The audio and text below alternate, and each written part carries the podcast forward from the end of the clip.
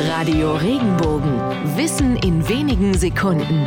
Alltagsfragen leicht erklärt. Warum verpasst man jemandem einen Denkzettel? Schon im späten Mittelalter hatten sogenannte Gedenkzettel nichts Gutes zu bedeuten. So wurden damals gerichtliche Vorladungen genannt, auf denen schriftlich der Gerichtstermin vermerkt war. Später bekamen in Klosterschulen Schüler sogenannte Schandzettel um den Hals gehängt, auf denen ihre Fehler aufgelistet waren. Teilweise mussten sie diese tagelang tragen und waren somit dem Spott der Mitmenschen ausgesetzt. Wer einen Denkzettel verpasst bekam, hatte so also genug Zeit über seine Fehler nachzudenken nachzudenken.